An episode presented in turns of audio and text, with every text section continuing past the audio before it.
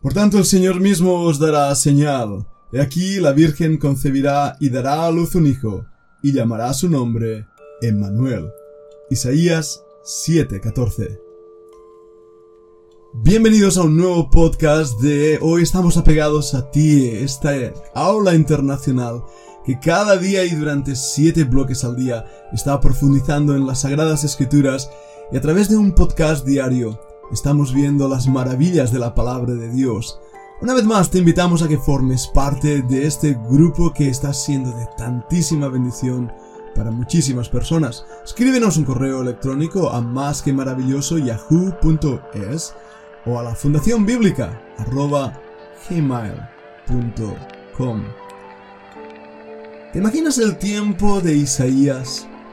Aquel tiempo de zozobra y dificultad donde Israel estaba siendo rodeado y atacado por el enemigo. En medio de esa desesperación, Isaías lanza una profecía extraordinaria.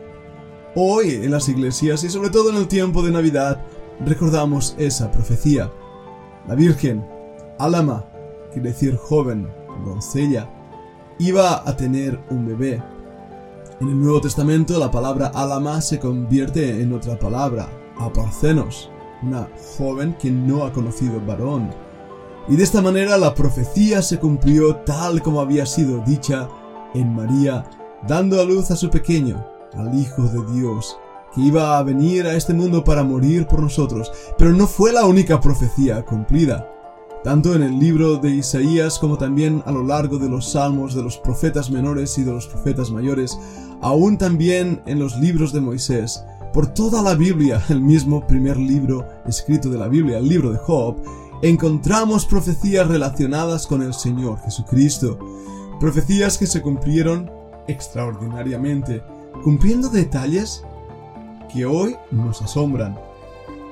Al punto que los incrédulos llegan a decir que eso no fueron profecías, sino más bien especulaciones o, si no peor aún, fueron adaptadas una vez acontecieron los hechos. Qué necio es el corazón incrédulo. Tiene que inventar las más perversas fechorías con tal de negar lo que es evidente. Las profecías del Antiguo Testamento fueron dadas por un Dios que conoce el futuro, que ya ha estado ahí, un Dios eterno que no tiene tiempo y por lo tanto tiene en su mano el destino del hombre. La Biblia, en cada uno de sus detalles, está más al día que el periódico de esta mañana. Y así, los hombres y mujeres que vivieron en los tiempos del Señor Jesucristo y conocían el Antiguo Testamento, la Torá, y conocían las profecías relacionadas con el rescatador, el Goel, el redentor de Israel, esos hombres y esas mujeres creyeron. Mira si no, como los mismos pastores, un grupo aparentemente de gente indocta, pastores que cuidan rebaño, corren al pesebre para dar la bienvenida al rey de Israel. Mira a Simón, a Ana en el templo, mira a Elizabeth, a Zacarías, al mismo José y a María. Mira también a esos maguís, a esos magos, como les llamamos nosotros, que vinieron del lejano oriente buscando al rey de los judíos que había nacido. Mira cómo todo Israel se conmueve, cómo todo Jerusalén se mueve al oír que había nacido el rey de reyes. Qué extraño. Aquellas personas de ese tiempo vivían con expectación en cuanto al cumplimiento de las profecías, en cuanto a la realidad de que Cristo el ungido, el Hijo de Dios, iba a nacer. La luz iba por fin a alumbrar la oscuridad de las tinieblas. Sí, las profecías se cumplieron. Pero también estaba escrito de él en el Salmo 22, por ejemplo, que ese Mesías iba a sufrir, iba a morir.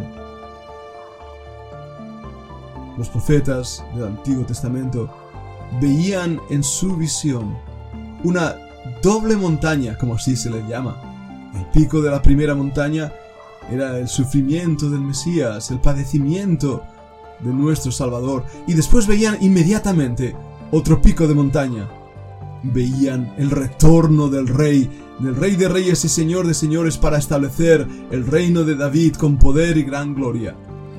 Pero en esa perspectiva profética del Antiguo Testamento no se veía el valle. El valle que estamos viviendo ahora mismo, en este tiempo al cual le llamamos el tiempo de la gracia.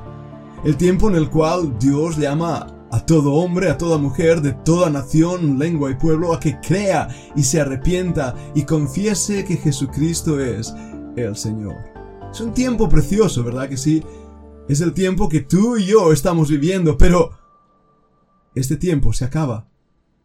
Este tiempo está ya a punto de llegar al final y en este tiempo estamos viendo cosas que nuestros padres desearon ver, los antiguos creyentes desearon contemplar y la historia de la iglesia está llena de esas predicaciones y escritos hablando sobre el momento en que vendrá el Señor Jesucristo a rescatar a su iglesia, a raptarnos y llevarnos ante su presencia, a ser arrebatados. ¿Cuántos creyentes que vivieron 100 años atrás quisieron ver lo que tú y yo vemos?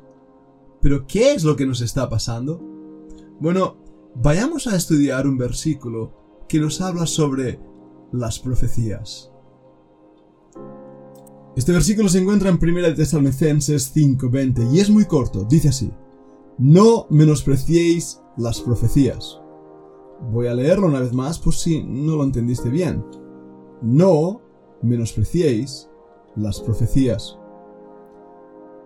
¿Qué está diciendo aquí Pablo? Escribiendo a los tesalónicos, la iglesia en Tesalónica.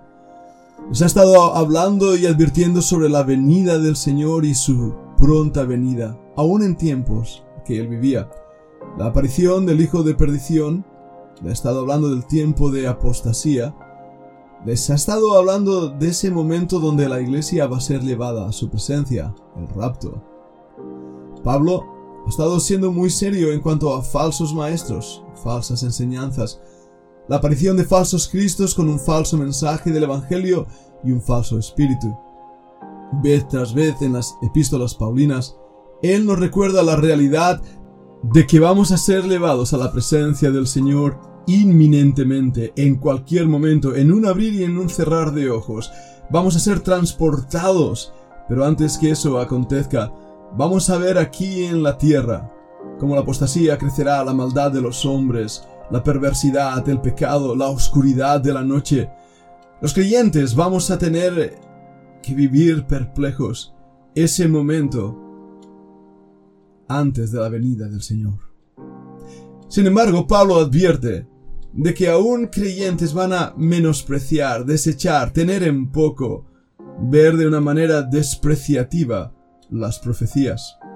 Me pregunto si eso es lo que estamos viviendo en nuestros días. A diferencia del tiempo del Señor Jesucristo donde la idea del Redentor estaba palpante en el corazón de Israel, hoy en la iglesia ha caído en un sueño profundo, en un dormitar mortuorio, donde pocos son los que realmente creen que el Señor Jesucristo viene a rescatar a la iglesia y que por lo tanto va a cumplirse literalmente cada uno de los eventos que menciona tanto el libro de Apocalipsis como las epístolas paulinas como las palabras del Señor Jesucristo en el Sermón del Monte.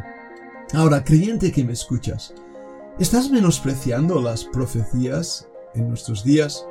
Tal vez han habido muchos falsos profetas, sin duda alguna. El mismo Señor Jesucristo nos advirtió de ello. Pero, a diferencia de esos falsos profetas, hay muchos pastores, predicadores, hombres de Dios que están advirtiéndonos que el tiempo del fin se ha acercado, que ya estamos viviendo en ese tiempo del fin y que por lo tanto tenemos que erguir nuestras cabezas, mirar al cielo desde donde viene nuestra redención y darnos cuenta que hoy, y podría ser hoy, el Señor viene. Ese es el espíritu de Maranata, el espíritu que dice, he aquí el Señor viene y puede ser hoy. Pero me pregunto si tú lo tienes, me pregunto si yo lo tengo, si acaso realmente estamos preparados para la venida del Señor Jesucristo. Hemos hablado ya varias veces de la parábola de las diez vírgenes y cómo esas vírgenes, cinco de ellas fueron totalmente insensatas, no tenían aceite en sus lámparas. El aceite en la Biblia representa al Espíritu Santo. ¿Cuál era el problema? No estaban preparadas. Bien, creo que la iglesia de nuestros días no está preparada para la venida, el retorno del Señor Jesucristo. Y en esa falta de preparación, una de las indicaciones más graves es que tan siquiera hay el deseo de que el Señor Jesucristo venga. Y se menosprecian así las profecías. Pero, ¿qué estamos viendo? ¿Por qué estoy hablando de estas profecías cumpliéndose ante nuestros ojos? Vamos a ver algunas de ellas. Y vamos a hacerlo en nuestro siguiente podcast. Te invito a que lo escuches.